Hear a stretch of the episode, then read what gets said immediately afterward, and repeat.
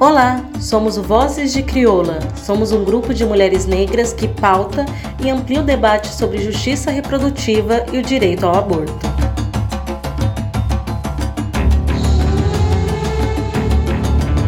Sou voz de crioula, sou o brado da mulher preta, sou a dor do descaso, sou a fêmea violada, sou a mãe que chora, sou o grito vazio, sou marcada pela luta.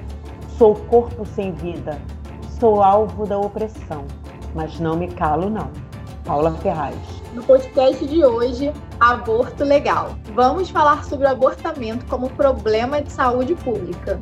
E quem discute essa temática de hoje é a Ana Paula Ferraz, a Éter Oliveira, Lia Manso, nossa convidada, e eu, Júlia Moreira. Antes da gente se aprofundar no tema aborto legal, vamos conhecer melhor as participantes. Eu sou a Júlia, sou graduada em marketing, escritora e idealizadora do projeto A Rua é Preta. Sou ativista e atuo também na coordenação do movimento Vascaínas contra o assédio. Eu sou a Eta Oliveira, jornalista, graduando em pedagogia e promotora legal popular e ativista na luta da efetivação dos direitos das mulheres. Eu sou Ana Paula Ferraz, pedagoga formada pela UERJ, professora da Rede Municipal do Rio de Janeiro, escritora, promotora legal popular e ativista na promoção da igualdade racial e de gênero. Vozes de Crioula para além de protesto, queremos ser proposta.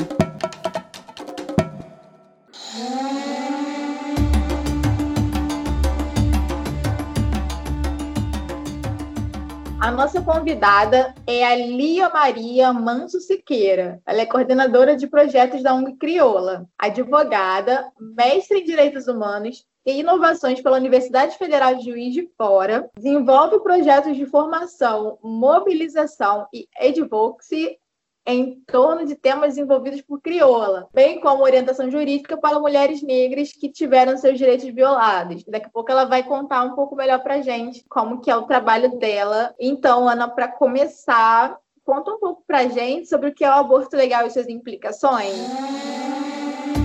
Sim, Júlia. O abortamento é a interrupção de uma gestação. No Brasil, o abortamento intencional é considerado crime pelo Código Penal e só é considerado legal nos seguintes casos: gestação decorrente de estupro, gestação que causa risco de morte à gestante e quando o feto é anencéfalo, ou seja, ele não tem cérebro e assim não tem possibilidade de sobrevivência. Certo. E quanto ao aborto intencional? É, como eu falei antes, o aborto intencional é o, o considerado né, crime. Quando a gravidez é indesejada e não se aplica em nenhum caso do abortamento que é considerado legal, é comum as mulheres buscarem a clandestinidade ou substâncias e medicamentos que são proibidos e que colocam em risco a saúde e até mesmo a vida. Né? Estima-se que mais de 20 mil mulheres morrem anualmente em decorrência de abortamentos inseguros.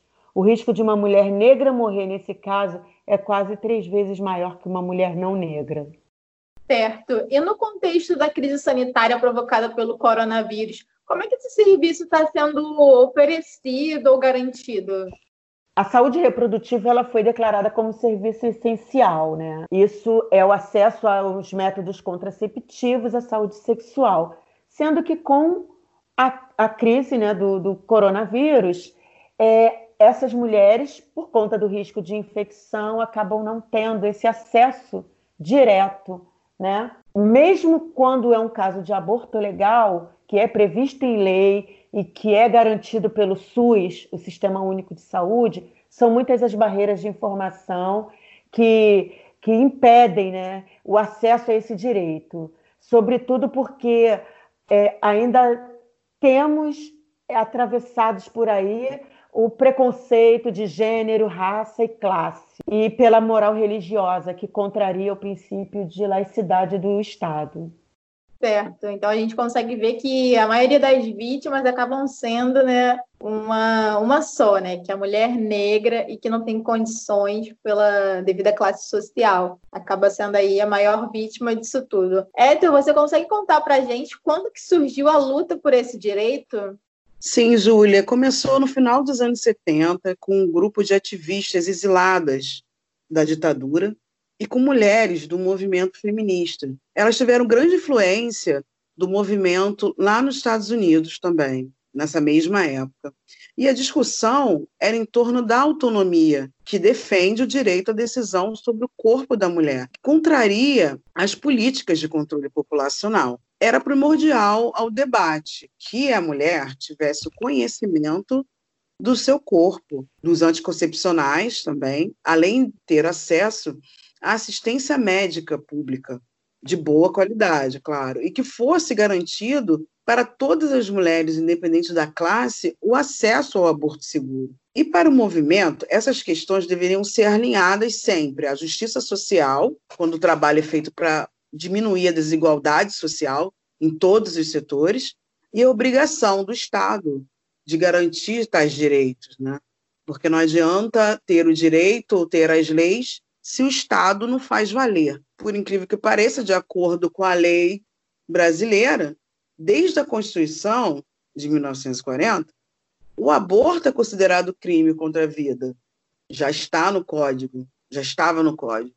Mesmo assim, a narrativa da época era para compreender que a criminalização era associada à violação dessa autonomia tão desejada pelas mulheres e que reforça as desigualdades sociais pois o, o, acesso aos abortos seguros e legais é para uma camada classe alta que pode ir lá numa clínica particular e fazer o, o procedimento e sair ilesa. Mas, naquele contexto, as mulheres são vítimas e protagonistas. Desta narrativa, a vítima, por quê?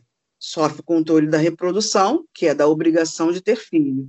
E protagonista, porque cabe a elas a decisão questionável, né, sobre levar adiante ou não uma gravidez. Esse controle, geralmente, vem do Estado, na sua maioria, da Igreja, que era a grande opositora daquela época e que não mudou muito nos dias de hoje, inclusive entram outros segmentos que, que estão no poder e que pretendiam, que determinam né, quantos filhos cada mulher deve ter.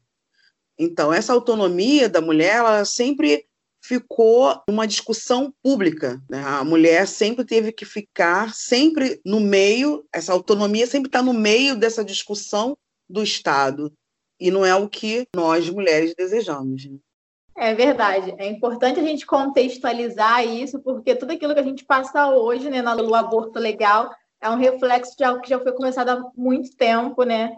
lá nos anos 70. Então, para complementar nosso bate-papo, a gente vai chamar aqui a Lia Manso, ativista e coordenadora da ONG Crioula. Lia, seja bem-vinda. Conta pra gente como que anda a luta das mulheres negras para garantir esses direitos hoje em dia.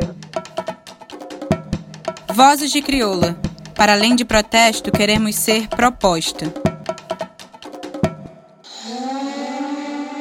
As crises provocam uma redefinição de prioridades diante de direitos, agendas políticas públicas e orçamento. Isso acontece não apenas por uma indisposição financeira da prestação do Estado durante essas crises, mas por uma necessidade de afirmar uma forma de viver, de existir, por vezes através da violência. Essa é uma decisão biopolítica quando a gente tem um contexto de crise sanitária e política reforçadas pela Covid-19, pela austeridade implementada pela Emenda Constitucional 95 de 2019, e num contexto de desmonte do SUS que atinge o Brasil, essa definição de eleição de prioridades se dá. E ela está forjada e não se compõe apenas por uma escolha técnica, ela se baseia em uma estrutura social e política construída sobre a produção e a reprodução do racismo, do cissexismo, da LGBTQIA-fobia, como formas de organização da vida e das próprias relações desse Estado.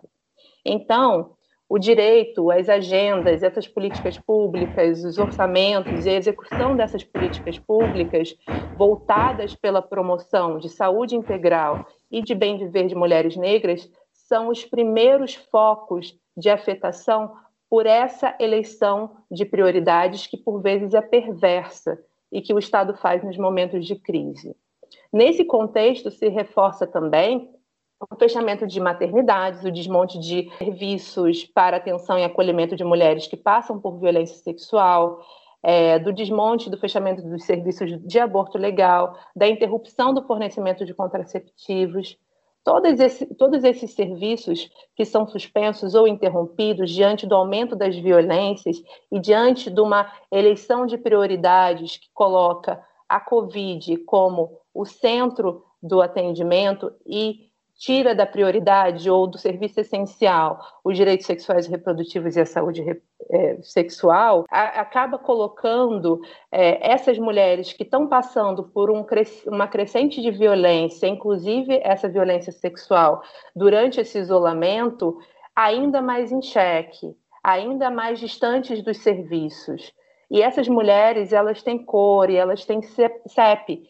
Essas mulheres são mulheres negras e é nesse contexto também que se afirma a inviabilidade do acesso ao aborto legal e o aumento da mortalidade materna, justamente pela ausência desses serviços, pelas barreiras que se constroem a partir dele. É justamente e são justamente as mulheres negras que mais dependem do SUS, compondo mais de 70% das pessoas atendidas pelo SUS. E também a, a luta de, de, mulheres negras, e aí quando a gente olha para a luta de mulheres negras dentro desse contexto, como que a gente pode falar disso, né? É, certamente essa luta passa por, por esse lugar de enfrentar esse processo de desmonte e de produção de morte a partir do não oferecimento ou da fragilização dos serviços de saúde sexual e reprodutiva. Esse levantar é, passa por combate também a violência contra as mulheres, passa também por promover o acolhimento, não só a partir dos serviços, é também uma luta pela, pela melhora da própria situação da saúde sexual e reprodutiva das mulheres negras, independente do contexto de crise. E também é um levante contra o aumento das mortes maternas evitáveis sustentadas sobre o racismo. Mas também a luta das mulheres negras nesse contexto da Covid passa por um lugar de tensionar um debate e uma luta que não pode se resumir pela descriminalização do aborto, mas sim uma luta que exige saúde integral e sem racismo, concretização dos direitos humanos, econômicos, sociais, culturais, ambientais, pela democracia, pela promoção da democracia e da cidadania, pela promoção de direitos sexuais e reprodutivos e pela realização do bem viver. Estamos falando, então, que mulheres negras, também no atual contexto da crise, tensionam e impulsionam as estratégias de luta do próprio movimento feminista, reafirmando a importância da luta por saúde sexual e reprodutiva em bases antirracistas e através de justiça reprodutiva. Ah, que bom, Lia. É, é uma luta intensa né? e, e com muitos detalhes. Bom você ter falado sobre as feministas, me fala um pouco sobre a participação das mulheres negras nessa discussão do aborto nos anos 70. Sim, Etel, vamos, vamos lá, vamos enfrentar esse tema, porque olhar para os anos 70 também olhar para muito de onde começou essa pauta de direito ao aborto, né? E aí, quando a gente olha a gramática dos movimentos feministas lá nos anos 70, a gente vê que eles eram marcados pela, pela própria pauta do direito ao aborto. O direito ao aborto não era só mais uma das pautas, foi uma pauta central desses movimentos, é, num contexto de reivindicar uma proposta e uma ideia específica de autonomia e de liberdade. Mas é importante a gente relembrar que a luta pelo direito ao aborto não se constituiu e nem se constitui como uma, uma pauta única. Ne, ou seja, não é uma pauta que se estabelece e se dá da mesma forma para todas as mulheres. Essa pauta ela vem carreada e aparece no momento histórico dos anos 70, é, em um contexto de reivindicação, sim, por liberdade e autonomia dessas mulheres no movimento feminista, mas a partir do seu contexto de vivência, que não é o único contexto de vivência e de reivindicação de direitos e de bem viver, que é, merece atenção e que se coloca para enfrentamento de uma sociedade injusta. É, essa pauta ela não tava, ela não tinha como no seu nascedouro olhar para situações diversas daquelas mulheres que estavam ali no contexto de classe média e combatendo e combatendo e pedindo e, e lutando por, uma ideia específica de liberdade e autonomia muito pautada no seu momento histórico. Ela, ela não tem um potencial em si de olhar para as mulheres negras, por assim dizer, e no seu nascedouro.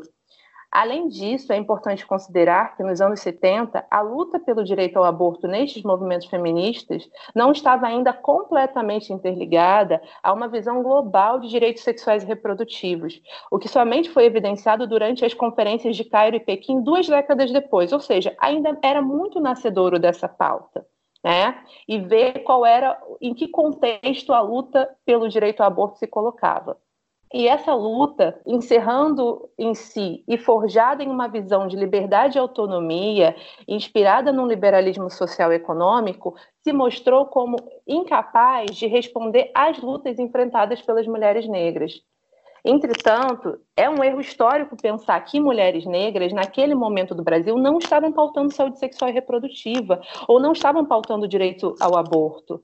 Os anos 60 e 70 foram importantes marcos para as mulheres negras em sua denúncia e enfrentamento à política natalista e, em seguida, controlista das suas vidas reprodutivas e das suas famílias, através esse controle estabelecido através de argumentos eugênicos, de uma política eugênica, inclusive fundamentada e constitucionalizada por uma Constituição em um momento histórico anterior. E é uma política de branqueamento, de controle da reprodução, e é uma política de esterilização. E as mulheres negras foram a vanguarda e o centro dessa luta. Então, elas também estavam pautando direitos sexuais e reprodutivos e saúde reprodutiva e debatendo a ideia de controle, que, no fundo, é o que estabelece também a ideia de proibição ao aborto. É, e também foi através desse enfrentamento e desse tensionamento feito por mulheres negras que foi possível caminhar para a própria defesa e a construção do conceito de direitos sexuais e reprodutivos anos depois, a consolidação desse conceito anos depois, nessas conferências é, referidas anteriormente. E essa, esses direitos que não são contemplados apenas por uma pauta de defesa de direito ao aborto, mas que está baseado no impulsionamento de mulheres negras, é, como a partir do impulsionamento de mulheres negras, como aquelas que reivindicam não somente o direito ao aborto ou não somente direitos, mas a promoção de justiça social, racial e reprodutiva.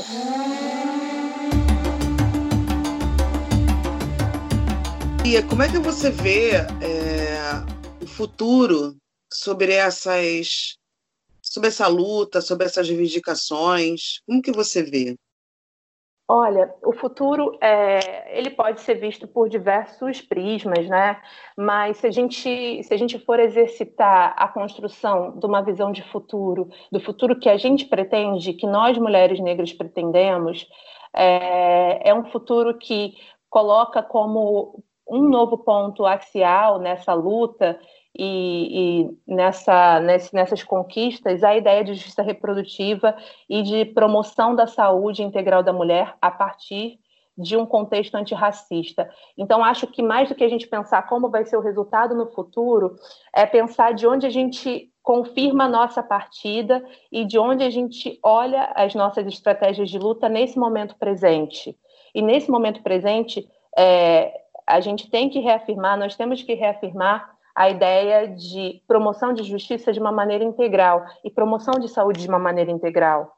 Então, é, a partir desse lugar que a gente sai, é, é, talvez a gente consiga fazer uma prospecção sobre o futuro, uma prospecção sobre um futuro que, se a gente conseguir é, consolidar as convergências a partir desses eixos, a gente tende a ter um futuro com uma melhor perspectiva, com vida, saúde, democracia e direitos não só para mulheres negras, porque esse é o grande barato e o grande e o grande foco da luta por justiça reprodutiva e combate ao racismo. Quando a gente fala dessas duas lutas, a gente não está falando somente de promover direitos e saúde para mulheres negras, a gente está falando da promoção de direitos e saúde para toda a população.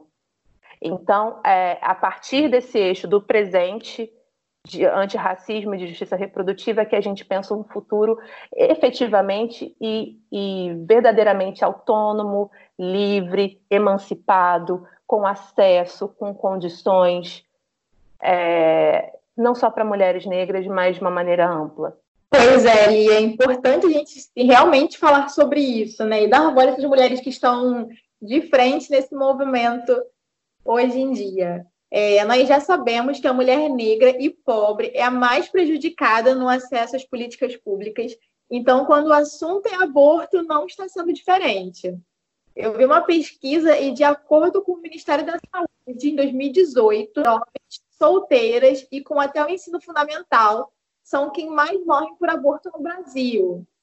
Essa pesquisa também revelou que procedimentos inseguros de abortamento levam à hospitalização mais de 250 mil mulheres por ano.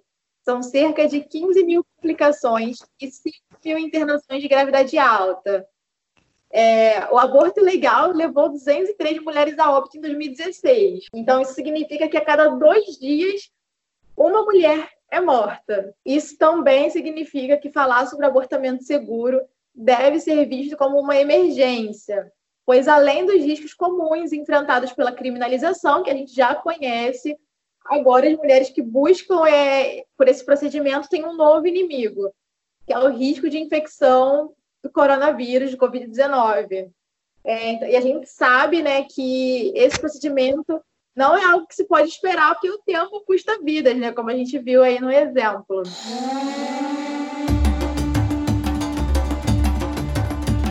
Então, para finalizar nosso bate-papo, gostaria de agradecer a participação da Lia Manso.